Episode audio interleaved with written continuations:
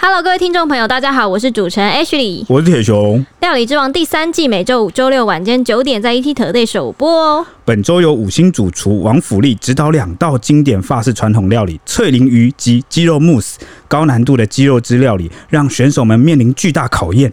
而下个赛制选手也将挑战世界小吃料理，特别邀请到网红泰国娘娘担任飞行饕客。身为高人气的 YouTuber，将会给出什么样最直白的评论呢？请大家准时锁定节目，并订阅《料理之王》YouTube 频道，随时掌握最新的节目资讯哦。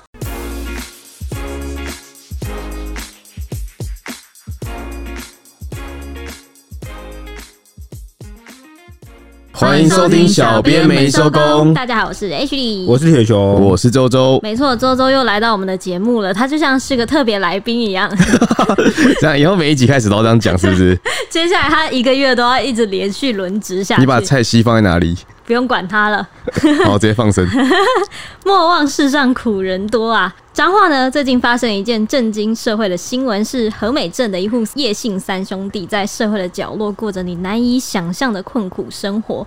他们都年过五十岁，然后骨瘦如柴，过着有一餐没一餐的日子，经常都是靠里长来送餐啊，或送物资来帮忙。没想到呢，里长日前去探视他们的时候，发现他们竟然全部都倒地了，然后就把他们三个都送医。画面当时一曝光，就令人令社会都蛮震惊，也蛮难过的，简直就是人间悲歌。尤其是这个让人意外的是，这真的是发生在今天的台湾社会吗？对，因为这是蛮多网友啊，甚至是很多人看完的第一个反应。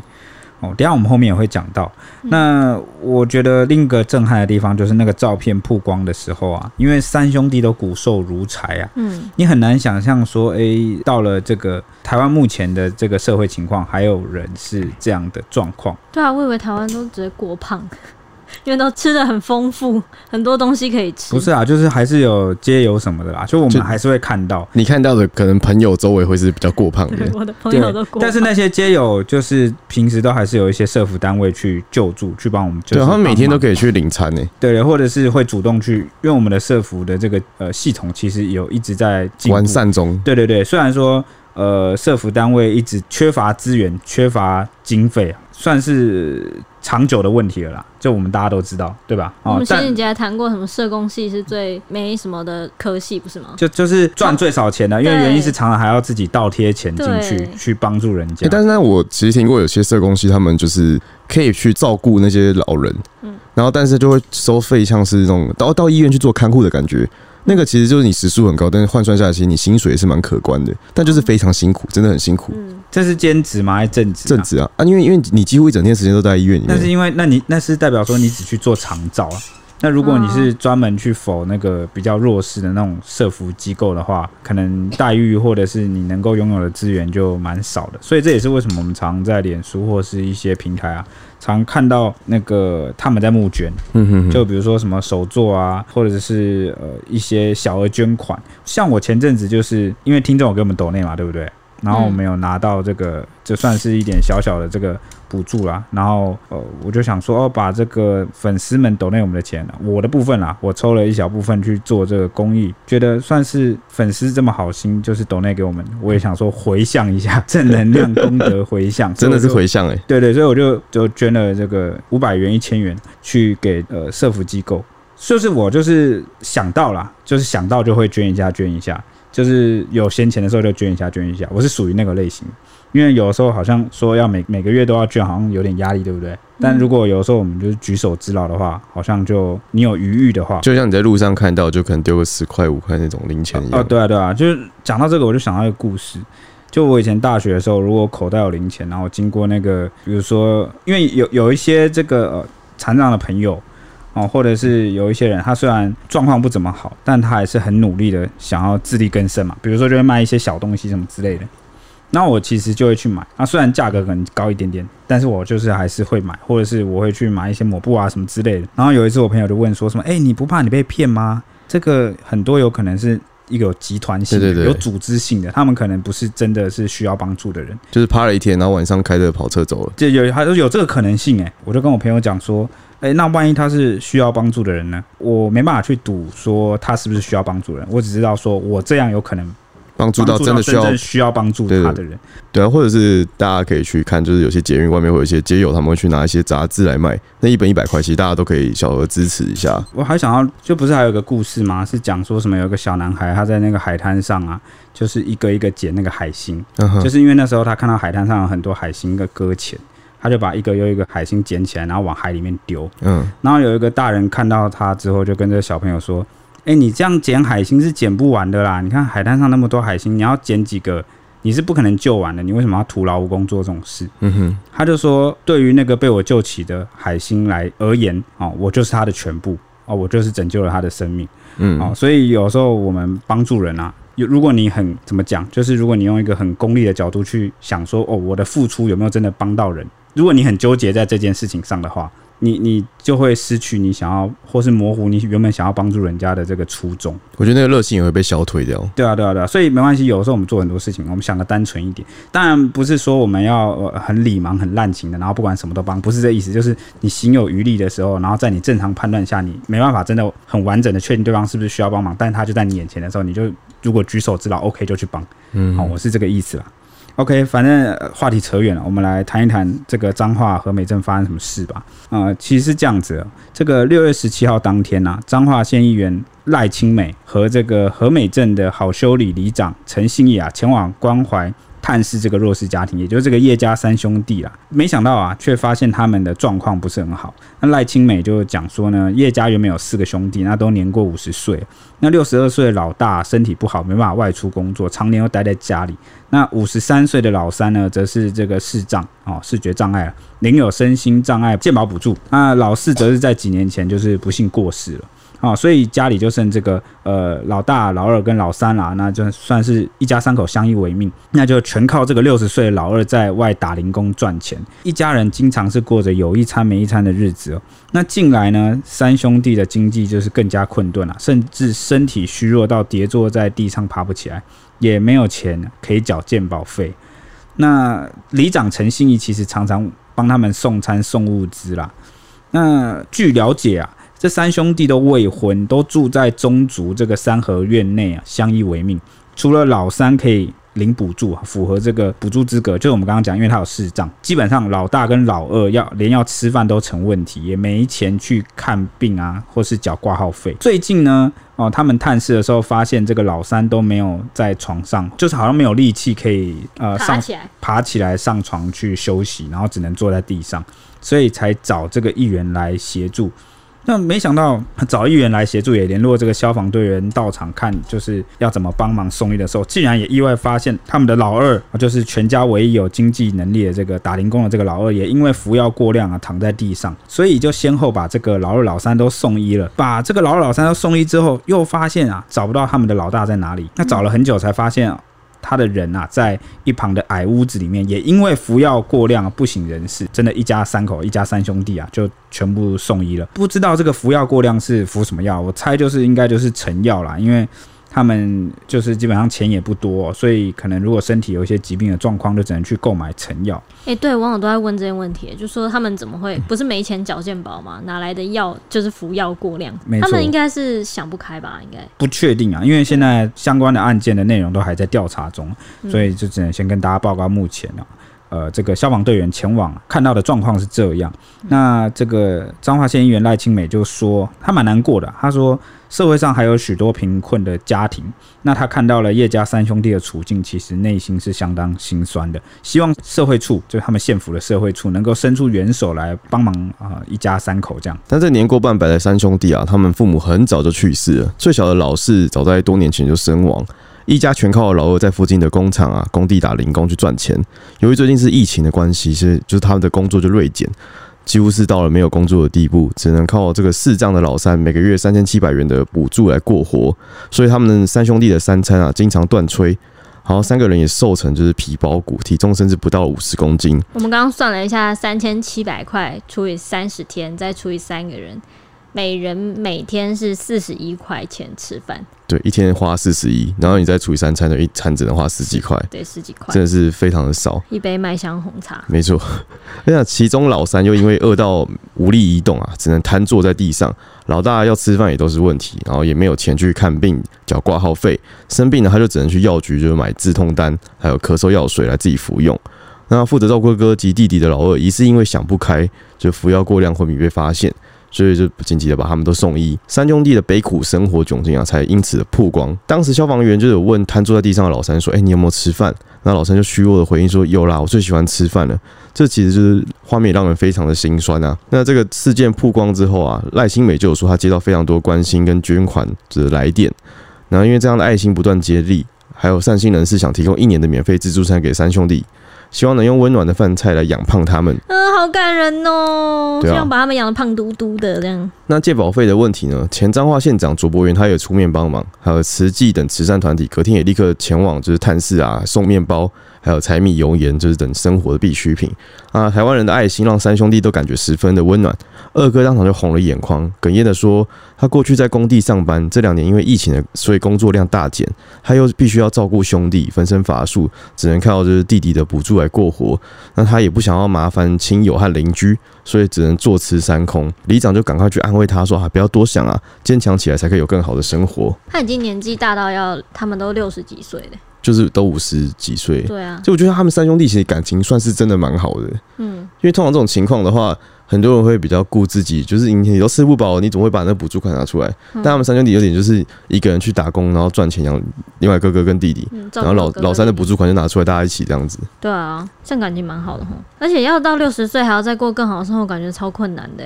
我也会觉得哈。好累哦，就是很很难很难找到我要怎么，就是你不知道该如何重新开始。这样讲啦，就是你年纪到了一定的程度之后啊，那个就业市场啊不一定需要你，因为就业市场永远都是比较需要这个年轻的干、年轻力壮的人。对对对，没错，很多这个尤其是很多劳力工作，嗯，那我们没办法探究或知道说这个叶家三兄弟他年轻啊，或者他过往求学或怎么样，好，为什么会现在沦落到这个地步？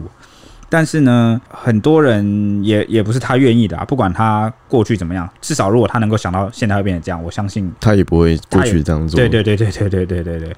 所以有些事情啊，探究他过去的那个成因啊，没有意义。重点是我们后面要来怎么去哦补强我们这个社会安全网。其实我觉得台湾人还是蛮有人情味的。你看这个消息或画面新闻曝光之后啊，隔天马上有这么多的善款啊，跟这个慈善团体。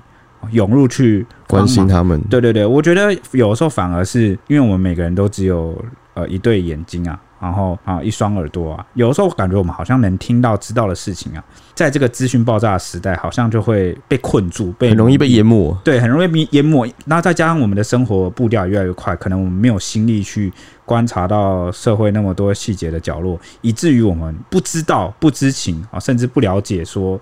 到底在什么地方有什么人啊？需要什么样的帮助？所以每次我们都可以看到这个这种新闻曝光之后，大家就会去帮忙。我觉得是蛮需要的啊。所以可能社服单位是不是要怎么去做，才能够去吸引到更多？我觉得他们现在已经越做越好了。其实我觉得台湾的社服团队真的是非常的棒。而且前阵子就是有些什么小朋友啊，他们就说啊，他没有家，然后都只能在户外写功课，很可怜。哦，我知道那边那那阵子好多个，对，对，什么家里什么只只够。几个人睡在几平？对，然后就有专门的团队会去帮他们盖房子。哦，你说就是专门翻新屋子的什么？对对对，就是这样。我们是不是讲过一集？嗯，有吗？好，还有吗？哎，也，不能怪我，我们讲了至少上百、上上百、两百集了吧？快了吧？对，然后这就让我想到。那个日本有个节目叫做什么全能住宅王，我知道，我知道，就是专门帮人家改造屋子的，有没有？对，是不是我们台湾的节目如果有这个可能的话，能不能跟公家单位合作，然后来做一个类似的节目？对啊，帮弱势族群，然后盖房子，然后里面又设计的很漂亮，又很时尚，收纳又很好，对对，对，就可以又帮你打名气，然后然后又有这个节目这个收入的这个效果，是不是？哎、欸，这样这样可不可以？这样我是觉得我我我觉得成本太高了。哎、欸，真的成本蛮高。但是我觉得我觉得成本高，你可以用募款的方式去做成本，就是你募款再加上这个公家单位能不能一起去结合？就是这个，我觉得就可以各个横向结合，很多部门他一起来弄这个事情，对啊，有没有可能？是蛮美好的一件事。对对啦，这个这个当然是我们提议比较异想天开啊，比较没有去考量，因为我们知道政府单位他们其实办事会很多困难。对对对，我知道不不止政府单位，可能很多人现在，而且尤其现在疫情底下，大家可能也经济上应该都蛮困难的。对啊，当然了，这只是我们一个美好的愿景，一个提议啊。如果有人要来请我去当节目制作人的话，哈，太高薪我可能会考虑。乱讲，你突然又涉及了那个建筑系列，是不是？刚刚都说什么？我们可能款项部分会有问题，然后说开高薪我愿意的。你就你会成为他们节目中的一个阻碍。消耗我就是成本的消耗者。好，不要啊，我我可以一开始无偿哈，好不好？先做个低的。一开始无偿。哎，节目如果开始赚钱，他拿点钱也应该的吧？对啊，可以吧？我也要吃饭啊！你看到我不用吃饭？我以为你是去做善事的。我刚刚就前面就已经讲了，我行有余力就是会做善事。等你也吃不饱。行有余力，好不好？做人就是尽力而为哦，不要凡事都不要，对，不要超过自己的能力，不然你会吃不完兜着走。那你好，你讲完了吗？还没啊。啊，我还想探讨第二个部分，就是我讲说为什么有时候你在帮助这些人，然后或新闻曝光的时候要注意一件事情。就是当事人可能有他自尊或尊严的问题，然后不想要曝光，被人家去帮助。我觉得这个也是，呃，我觉得也是要在帮助弱势上要去注意的一个心理层面，哦可能比较少人会注意到的问题。因为有时候你要帮啊，人家还不见得愿意给你帮。我觉得要看第一线面对他们的人的使用的方法跟沟通的态度。嗯，对，这很重要，对啊，因为像我们可能就我们知道这个消息，我们捐款，但会有一个承接这个捐款的人，他们就是属于社会处，所以他们社会处人去跟他们关心跟私下接洽的时候，其实就是很重要的地方了。嗯，对啊，因为搞不好当事人根本就不想卖惨卖可怜，那当然他很感谢大家帮他，但是有些人他会有心理的那一关会过不去。对，对我觉得这个就也是蛮值得探讨的一个部分呢。你你讲完了吗？我讲完了。我不能不 看见你的大眼睛。好，继续了，后来换我了。什么？他从刚刚说我们每个人只有一双眼睛的时候，我就很想，我就很想唱歌，是不是？想唱，很想插进来唱。我讲，我们是不是太久没唱歌？你是想揪唱歌，对不对？有一点点。抱歉，我铺梗铺了那么久，对对对，就是为了让你的大眼睛。那事件一曝光了，就引发了万人关注，网友都纷纷哀伤的在底下留言说呢，这真的才是真正需要帮助和领补助的人，连三餐都成问题了。有人说呢，如果邻居有弱势群体，鸡婆一点通报吧，相信慈善机构都会帮助的。觉得社会局里长慈济在哪里啊？社会上还有多少这种人？可能连死了都不会有人知道。还有人惊讶说，台湾怎么能容许这种情况发生啊？没看到自以为是在大陆，竟然发生在台湾。然后觉得这是台湾真实的底层人民世界。嗯、很多人都觉得说有好里长真的很重要，因为就觉得说这真的太离谱了，居然是在台湾看见的场景很心酸。也有不少人是质疑说呢，真正需要帮助的资格不符，没有需要帮助的人申请都给过，还换 iPhone。还有人说呢，没帮助到该帮助的人，好多领低收的好野人，一堆有能力的人拼命想办法领补助，开好车住好房，而真正有需要的人连怎么寻求资源都不知道，不然就是资格不符被打枪。这个案例真的就是最好的案例，他他也许甚至不知道自己要去申请补助。对，因为就是资讯上的问题。哎，你们还记得吗？前之前我们有前几年有一个炒得很热的新闻，就是。有一个人去领补助，好像是开着豪车。我跟你讲，我记得这个，我知道你要讲什么。这个是那时候有十万块可以贷款啊，对对对。然后他就开始开放的是防疫的那个，对，疫情刚开始的时候，就是可以救，对，纾困补助。对。然后他就开着豪车去，然后下车，然后进去领补助，然后就引起大家讨论。被报废，因为那明明就是对，明明就是需要帮助，就是工作稍困难，然后需要去领申请的人，可是他根本看起来不需要。啊，这个这个我也是蛮有感触。我记得像是很会节税啊，或是知道要怎么去领补助或申请一些保险或者是一些这种补助办法资格的人啊，往往不知道为什么都是财力都蛮雄厚的。我看我有一定的知识吧，应该对，就是有一定的知识。对，然后你可以去知道怎么搜寻或是问人资讯的这个素有资讯素养，有资讯收集的能力，然后呃懂得去利用一些办法来办理这个符合资格的事情啊，这个当然是合法的。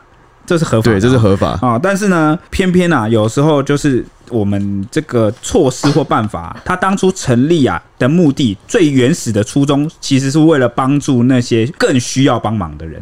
哦，就是比如说有一些底层的人哈，他其实需要帮忙，但偏偏呢、啊，这些底层的这个民众啊，比如说他没有手机，他没有电脑，也没有网络，对，在这个资讯时代，他反而像是这个三兄弟整天只能躺坐在地上，是要怎么知道？啊？对他。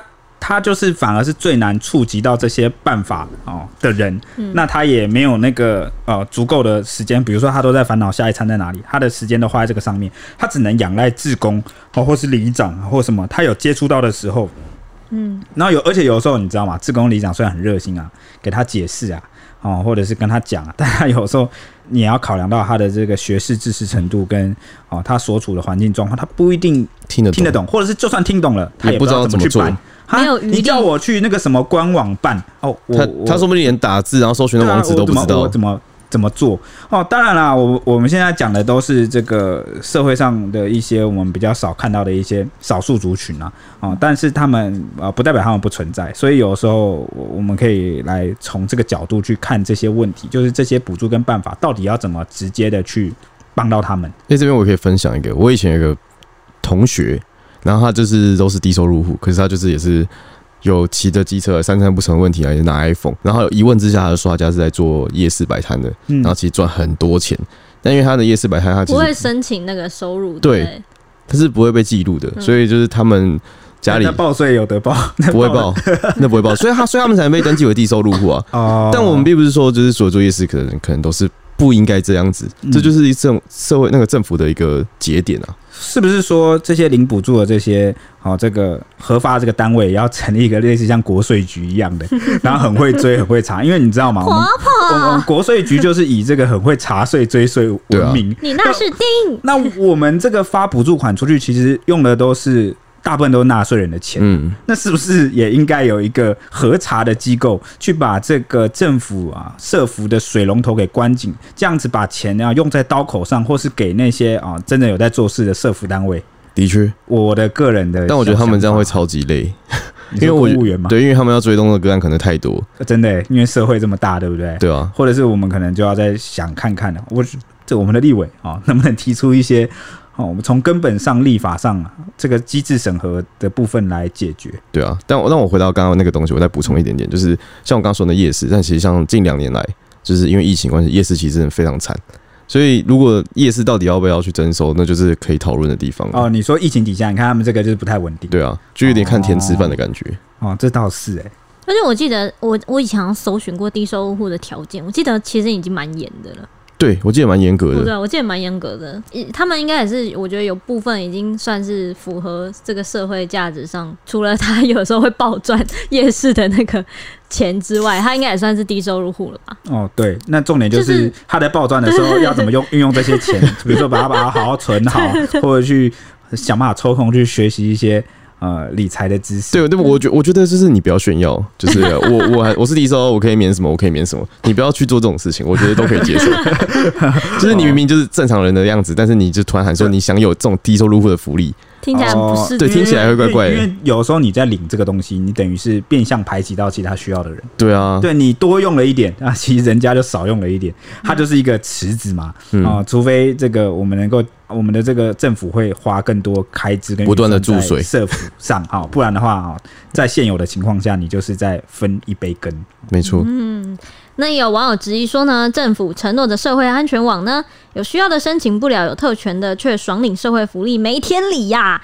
当然，也有网友出现一些，例如说我好奇三个都好手好脚，怎么会让自己饿到这个地步的言论、哦，这个也是蛮合理啊。为什么？但是，但是这个不是视障吗？嗯，有一个视障，对对对，老大身体不好。嗯，对，那除了这个身体的问题啊，可能有身体问题。我们前面其实也有分析啊，哦，说他目前的这个年龄，或者是他的可能学识，或者是他的这个知识或他的专长上，哦，不知道有什么样的状况，嗯，哦，所以导致他们就是沦落成现在这样。我觉得家家都有本难念的经啊，因为我很难，这句话真的很难，就是很多东西不是你可以一言就以蔽之。所以后来我就知道这句话的道理在哪，就是因为小时候不懂事的时候，你常看一些事情，你都会觉得很。就是你很自以为自己有一套想法，就觉得怎么可能会那样啊？这样做那样做不就好了吗？这有什么好难的？这有什么不简单的？对哦。但是呢，在你出社会，然后你遇到的人越来越多，然后越来越知道这个社会每一处看的风景啊，面貌多了之后，你就会发觉说，就会知道每件事都有一个方方面面啊，每个角度都不一样，有一个难处。所以我们，所以有时候我们讲说什么家家有本难念的经啊，或者是什么，并不是构成我们不去帮忙人家理由。就而而是一个你看待事情应该要谦虚一点，比如说你看待人家的家务事，或是人家为什么沦落到这个处境，你要谦虚，对，因为你永远都不知道他经历了什么，你没错，你懂我的意思吗？哦。好，OK 啊，反正我们就是善心看待了。那我蛮意外一件事，为什么那么多网友讲说什么哦，有特权却爽领社会福利？难道是他们身边真的也有很多这样的案例吗？底下真的超多，每个都在抱怨这件事情、欸。啊，我刚刚不就分享一个了？还是说这是一个台湾社会的常态？应该是，就我有时候有点觉得自己样本数很缺乏哦，所以如果这个听众你们愿意分享自己身边有没有类似案例，我没有叫你要实名举发他们，对，不用举发他们，就是你就你们各位的观察，你们的这个呃同学、同事啊、亲朋好友啊，或者是什么，是不是也有这样的状况？我觉得是刚好因为发生这件事情，所以。当初就是可能心里就是遇过这个经验的人就会浮出来，就会浮出来，就会特别干掉这件事，就会觉得说，哦，你看当初就会特别气的跑出来讲。哦，你所以这可能是一个幸存者偏差了，对。有可能，因为这件事情的引发确实是会勾起那个不堪的回忆。好，那我们来看这个里长啊是怎么说啊？里长陈信义说呢，事件曝光第二天啊，就已经有很多的慈善团体到场关切。那目前物资是已经挺充裕的，也很感谢县府设立的专款专户。现在每一两百元啊，对叶家一家三口来说都是很大的帮助。更感谢外界捐善款，伸出援手。议员这个赖清美就说，爱心不断涌入。冰箱本来是空的，但现在已经被塞满。至于一度有传言说，这个因为一家三口有这个三合院，就是他们这个主错的三合院，所以不符合低收或中收入户的这个资格啊，是不是这样子呢？那原本是沸沸扬扬，因为蛮多当地人呢，嗯，出来在留言在我们的这个新闻云的新闻底下，嗯，好去讲这件事情。那对此啊，社会处表示，目前针对叶家的处境，当务之急是先提供急难救助的物资。哦，然后还有协助生活啊、医疗补助等等，来帮助他们渡过难关，让三人调养好身体。那等那个老三出院后，因为这个老三领有轻度的身障证明啊，未来会转介身障各管中心啊进行需求评估，并连接适当的资源啊，再予以入住的机构。那至于这个啊三兄弟啊福利身份的部分，就是他们的这个相关的这个社福的福利，社会处是说叶家过去是没有被发现的个案，没有被发现，没有被发现也太对，对啊，里长一直长期这样子，然后还过程他已经过程受到这样，绝对不是短期之内发生的事情。对，然后啊也有讲说社会处也有讲说，因为叶家的大家族哦是一个大家族啦，嗯，那还也有一些亲戚住在附近，那有偶尔就多少会帮点忙。然后原先的生活是还过得去，那这个三弟的这个身障的这个补助的部分，当初是由公所啊协助申请的，那老大跟老二则是没有来进行这个任何的申请的手续。那因为目前现在这个支持的系统有限啊，支持的意思就是讲说这个呃社会支持啊补助的这个系统是有限的，会重新评估财税啊这个预算的部分，然后再把他们纳入低收户。那协助申请长照资源的送餐与居服的服务啊，之后也会跟上啊，也会提供这个家庭中心以工代政的方案恢复家庭功能，就是可能可以简单提供他们一些呃代工家庭代工啊，手工那种，对对对对对对对对，就做一些小东西什么啊，然后来换取这个，就是算是社服机构或者是这个我们的那个社服单位给他们的一个基本还能够自力更生的哦方案呐。嗯，我觉得是还蛮不错的，比较能够长期就是经营下去的东西。对对对对对，也不会让他们觉得就是这些东西天上掉下来的。对对对，就是人家不是说什么，与其给一条鱼，不如给它钓竿啊，一样的意思啊。嗯、那比较好奇的是，那个三合院到底是他们兄弟所，为什么他们不变卖三合院呢？这件事情啊，其实社会处也还没给答案呢，因为这个整个案件呢。嗯、呃，我感觉他还在有一个调查厘清的过程中，的确，所以社会处才先回应说啊、呃，目前的当务之急应该是先帮助他们，那其他这个部分啊，他们会在厘清之后。那会再去做这个适当的帮助啊，我觉得这样也好了啊。那知名导演、副总统赖清德办公室前主任陈文斌听闻这个三兄弟的悲剧之后，立刻去询问说：“诶，三兄弟有没有吸毒啊？是不是有重症缠身？”但答案都是否定的，这让他非常的惊讶，不明白说怎么会三个兄弟会饿到这样不成人形。他就痛批说：“我们的社会安全网呢，这是发生在今天的台湾社会嘛？”后来经过他的了解，又进一步厘清到说，叶家原先四兄弟不是外来人口，是在在地的宗族。但是最小的四弟呢，两年前是自杀身亡了。那妹妹也已经出嫁，哥哥在外出工作的时候，本来是会有一个婶婆来送饭给三弟吃，就是视障的三弟。沈婆过世之后呢，固定去探视的家族安全网就缺了第一角。那三兄弟住在宗族共有的家产后方，可能是兄弟拥有共业的土地，因此他们没有办法去申请低收入户。周边虽然有邻居，但是都没有警铃着，也没有每天去探视，直到救护车到场才有人来关心。这是邻里安全网破掉的第二角。那还有第三角呢？是地方管区的警员巡逻时没有发现这个个案。那邻里长、地方代表虽然知道这件事情，却没有通报公所或是社会科或者是县府社会局，导致三兄弟饿得不成人形，是社会安全网疏漏第三角。那叶家人有轻生的潜力，还有领有残障补助，是属于高风险家庭的。彰化县府却没有列个案追踪，是社会安全网破掉的第四角，就缺了四个角，就对了。它的四角其实我们刚刚前面都有在疑惑跟谈到。对，对啊，那还好今天是发现的早了，嗯，这件事算是好事，因为我及早发现，嗯，不要等到说哦，怎么好像都没有看到人很久了，因为之前真的有这种，常常有这种，像我们之前不是有什么破门发现那种，对，也不是有听闻过一些独居老人，对，哦，或者是个案，就是长期不知道是怎么样，或者是疫情底下。啊，很久去呃开门才发现说已经就是干尸了，或是闻到味道才发现。对啊，对对对，像日本之前有很多案例，比如说什么孤独死什么之类的。嗯。那我们现在社工都有在这个列个案去追踪这个独居老人，当然状况是还好啦。我说的是不只是独居老人，我可能是有一些真的比较孤僻的人。哦，或者他年纪比较大，然后有一些慢性病，有时候真的死掉是没有人知道。如果真的等到这个案例真的有个万一，然后等到这个三兄弟怎么样了，我们才发现，我觉得再来检讨这个会是太迟了。对，就真的太迟了，因为生命是不会。就是里长还是真的要赶快通报，然后关系里面。对对对对，就是还是要有这个法治社会的一些概念，就是你该通报就通报。哦，有的时候我们也很感谢这个地方的邻里长啊。其实繁杂的业务很多，那你又要去关心这个在地的这个利民，很辛苦。但是该通报就要通报啊，哦，这个才是把这个个案转接到一个正常的轨道上一个最好的。不要自己去付出，你永远都付出不完。对对，这么多人，对，就是把它转接到有系统的地方去列管。一人呐，真的忙不过来。你你已经尽力了，很棒啊，哦。对，但是进一步的系统也要跟上。你刚刚讲到那孤独子，还有想到就是。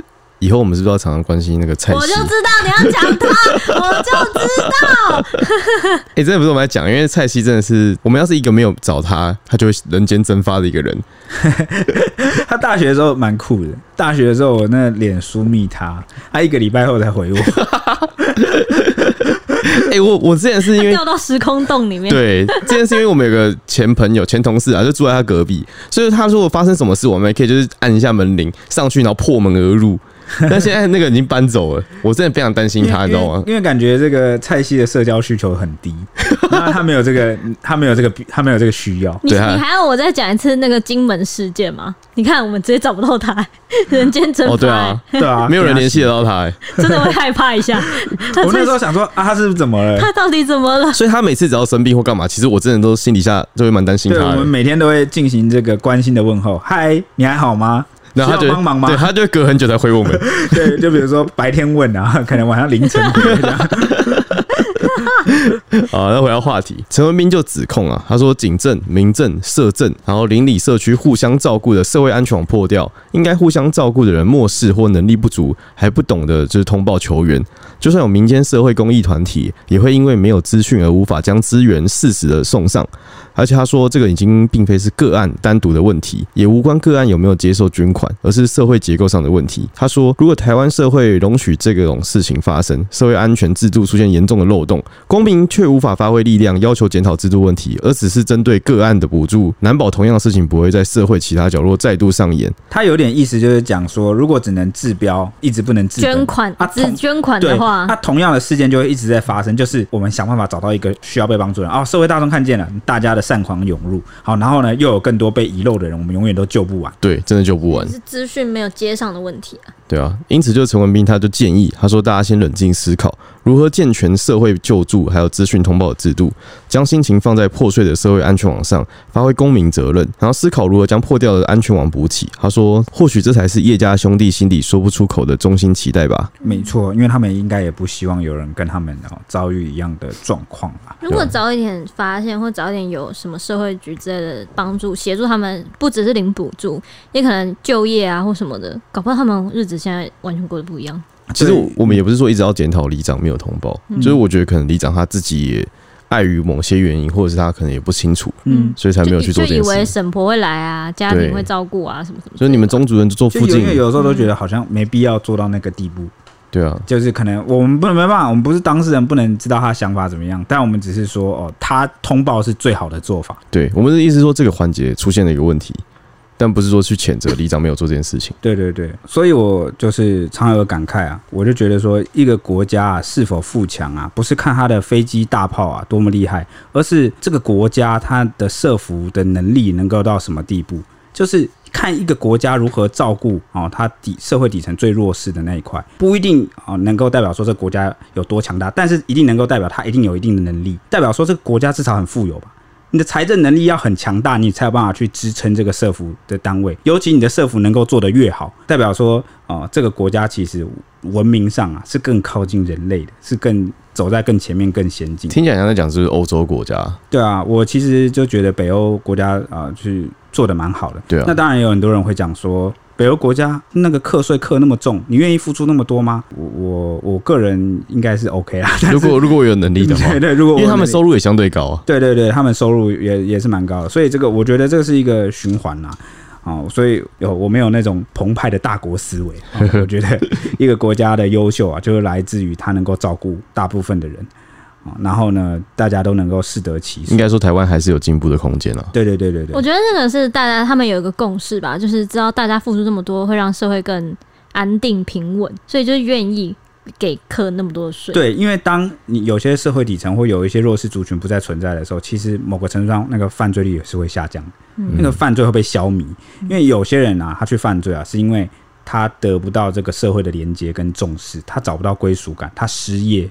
啊，或者是他去触碰到一些啊不可挽回，然后没办法回归人群的事情，所以我觉得社会的支持是很重要，因为人是社会性的动物。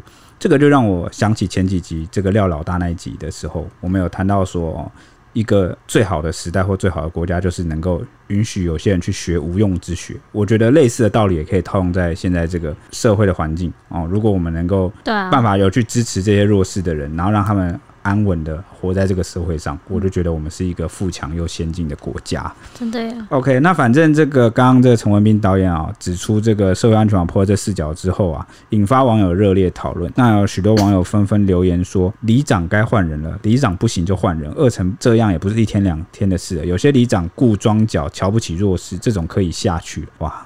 网友很凶哦，真的很凶。那还有人就批评说，在有些地方，里长就只是选举大庄脚而已，连守一块小区都无法照顾，这种事多少左邻右舍都会口耳相传吧。那还有人说呢，好难相信发生在台湾哦，真的很难过。那也有人说，只要通报社会处就能解决的事情。有配当里长吗？啊，还有人骂说冰山一角哦，人都是自私的，不是每个里长都愿意处理。常说一句话，人如果穷，连鬼都怕，哦，就是这个意思。如果有钱的人需要帮助，不用求啊，都会有人啊自己找上门，这就是人生。我觉得这些网友感觉是，我感觉很反社会。呃，应该是这样讲，他们是新政那个叶家一家三口啦，哦，所以。当然，情绪上会觉得很气，觉得我们台湾社会怎么没有把这些弱势族群照顾好？但是我我这边真的在这边不方便评论那个里长的状况，实际状况是我我们不知当事人真的不知道他是基于什么状况没有通报。我觉得里里长也是，如果有机会，他也是应该要出来替自己澄澄清一下，毕竟大家都骂成这样了嘛。对啊，对不对？是。这件事应该也算是靠里长才大家才知道吧？对啊，而且这件事的起因也是因为里长觉得好像状况变得很严重，所以他才找议员一起去关心，嗯，对不对？他所以真的有可能是像周周刚刚讲的，可能真的不知道是刚选上呢，刚上任呢，哦，可能还是什么样的状况啊，不清楚，哦，这个呃，应该要有这个管道正常应该要这样去通报啊。所以寻求了他觉得能够解决的方式，比如说就是找赖清美。而且我觉得有些网友好像受过伤，就是那种比较仇富的感觉。对对对，但是我觉得可能是现在台湾社会大部分人都受过伤，出了社会就是被磨难。哎，我说真的，我刚讲讲到里长，就还有想到就是我最近我不是确诊嘛？对啊。然后确诊之后，就是讲完就很想离你远一点。我康复了，不要这样。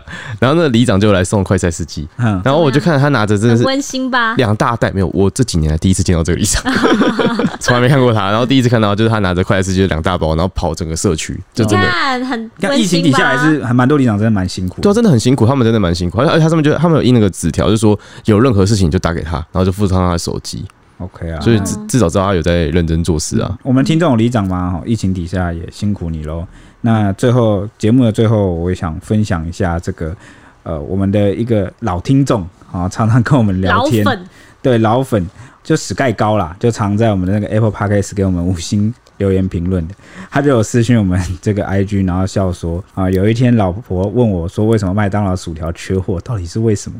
那因为我有，因为我有听小编没收工，我就娓娓道来事情经过。说完之后，我老婆突然用崇拜的眼神看着我，然后问我说，你怎么都知道？